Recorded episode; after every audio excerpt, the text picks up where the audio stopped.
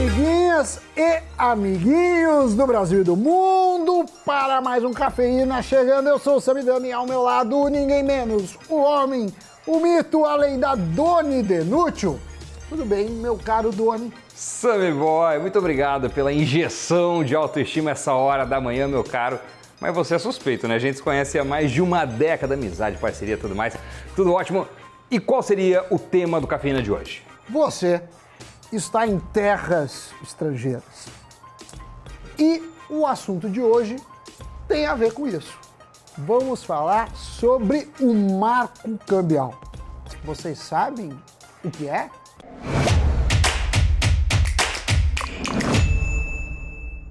O marco cambial é um mecanismo que, pelo que tudo indica, promete facilitar as transações em moedas estrangeiras, tanto para as pessoas físicas quanto jurídicas. As novas regras passam a valer daqui um ano. Na legislação atual tem muita burocracia e até muita proibição. Algumas que a gente nem imagina, por exemplo, a sobra de dólares que a gente traz de uma viagem não pode ser vendida para um amigo. Quem faz isso está infringindo a lei. Vai falar que você sabia.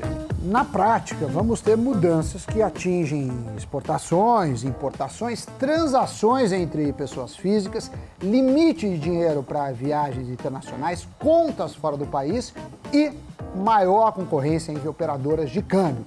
Falando já do que o, o Doni é, citou anteriormente, com a nova legislação, se alguém comprar de um amigo até 500 dólares de forma eventual e não profissional, não estará mais violando a lei.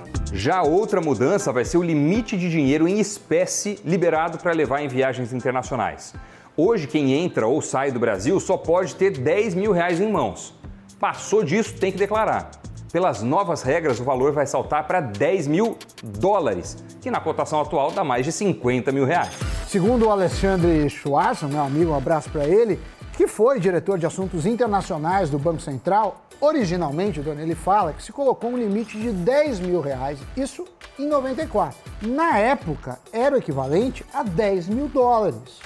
E nos Estados Unidos, o limite praticado até hoje é exatamente 10 mil dólares. Então, essa seria uma forma de equalizar o que acontece no resto do mundo e uma atualização, dado que o real e dólar não está naquela proporção um para um.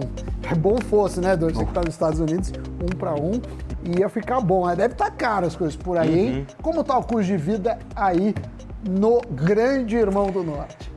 Sammy Boy, olha, eu acho que eu cheguei tarde para festinha, viu? Se fosse um para um, eu voltava para o Brasil com um container de presentes, você ia se dar bem nessa. Mas agora não só o dólar está muito mais alto, também os preços nos Estados Unidos mudaram demais. Eu lembro de vir aqui no passado, entrar em Walgreens, CVS e ficar com o braço doendo de carregar sacola. Olha, isso é passado, esquece. Hoje tem que garimpar para achar bagatela. Os americanos mesmo que hum, é, ganham em dólar, né, estão reclamando todos os dias da inflação. Agora, voltando para o nosso programa, um outro ponto é conta corrente em dólares. Pelas regras atuais, pessoa física não pode ter conta corrente em moeda estrangeira no Brasil. E essa é uma necessidade de algumas pessoas. Então, algumas instituições financeiras encontraram uma maneira, um jeitinho, né, legal de entregar essa facilidade para os clientes. Como funciona? As contas que eles oferecem estão, na verdade, fora do Brasil. Elas são mantidas por meio de parcerias com instituições financeiras estrangeiras. Então, com relação à nova lei, ela não traz nenhuma inovação quanto às situações já aplicadas no país. Ao contrário do que muitos pensam, o Banco Central não trouxe nenhuma novidade nesse sentido. As pessoas físicas continuarão proibidas de manter dentro do Brasil contas correntes em moeda estrangeira. Tecnicamente, você não tem moeda estrangeira na sua conta, mas em uma conta do banco em seu favor. O cliente, assim, faz depósitos em reais no Brasil, os valores são convertidos para a moeda estrangeira com base no câmbio no dia e então enviados para a conta internacional. Correto, Dona? É, exatamente. Nesse caso, o correntista recebe um cartão de débito para fazer as movimentações, compras e saques em caixas eletrônicos quando estiver no exterior. E os valores são debitados do saldo da conta corrente. A vantagem disso é a conveniência que o correntista tem numa viagem internacional. E essa vantagem é maior, é mais interessante do que a alternativa de usar cartões pré-pagos. O IOF, é, cobrado nas transações de, de cartões de crédito, ultrapassa 6% e vale também para cartão pré-pago. Ou seja, tanto quando você vai viajar, Doni, que você compra o cartão, você paga esse IOF, quanto nas compras que faz internacionais, em sites internacionais ou em loco. Já nessa modalidade de transação financeira, o IOF é bem menor, é de 1,1% e é cobrado no momento em que o depósito feito em reais é convertido para moeda estrangeira. Caso os dólares ou, ou euros sejam enviados de volta para a conta em reais, mais IOF de novo. Dessa vez, 0,38%. Agora, as novidades no caso das empresas exportadoras. O novo marco prevê acabar com as restrições dos recursos usados por essas empresas. Quando existir uma importação financiada, por exemplo, o produto não precisa entrar fisicamente no país para só a partir daí liberar os pagamentos.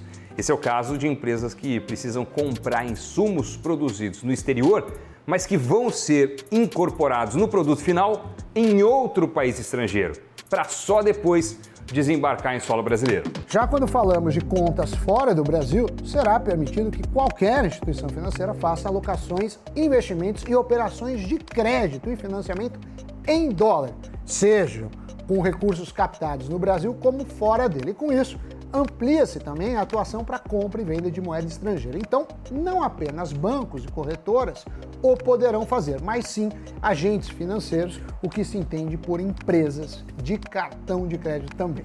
Na opinião do Schwartzman, além da maior inserção internacional, a lei cambial contribui para o maior uso internacional do real, facilitando o uso da nossa moeda em operações financeiras internacionais. Um exemplo disso é a permissão de entrada e saída de remessas através de ordens de pagamento em reais, a partir de contas também em reais de instituições no exterior. Os ganhos de eficiência do mercado trazidos com essa nova legislação acabam atraindo capital estrangeiro, tanto para investimento no mercado financeiro de capitais como para investimentos diretos, inclusive os de longo prazo que são em projetos de infraestrutura, concessões e por aí vai. Além do ganho de eficiência jurídica e competitividade. A FEBRABAN, que é a Federação Brasileira de Bancos, eh, diz que as novas regras vão reduzir o custo das operações de câmbio ao longo do tempo. Gostou, Doni? Você que está cheio de dólares, gastando em dólares, está o verdadeiro tio Patinhas vai mudar alguma coisa nesta sua vida? Quem me dera, Samidana. Tô trabalhando para um dia ter essa preocupação, viu? Mas por enquanto, infelizmente, não é o caso. Bora pro giro de notícias. A exchange de criptomoedas Binance anunciou a compra de uma participação de 200 milhões de dólares na Forbes. A transação tem como objetivo auxiliar a revista a maximizar seus valores de marca e expandir o seu crescimento digital, bem como apoiar a cobertura jornalística de ativos digitais emergentes. Crescimento de assinantes do Disney Plus e a forte demanda pelos parques temáticos nos Estados Unidos ajudaram a elevar os resultados da Walt Disney no quarto trimestre de 2021. A receita total da Disney aumentou 34% no quarto trimestre de 2021, ante um ano antes, para 21,82 bilhões de dólares, superando a estimativa do mercado. A Meta, dona do Facebook, está lutando para impedir que falsificadores empurrem produtos de luxo falsos da Gucci e Chanel em seus aplicativos de mídia social.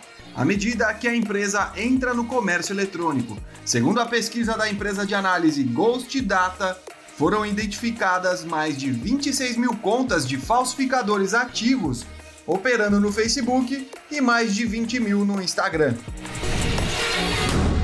Esse foi o Giro de Notícias e antes de mudar de vídeo, já gasta o seu dedo aí para se inscrever no nosso canal. Esse é o nosso pagamento. A gente conta com o seu apoio e eu te espero no próximo Cafeína. Tchau!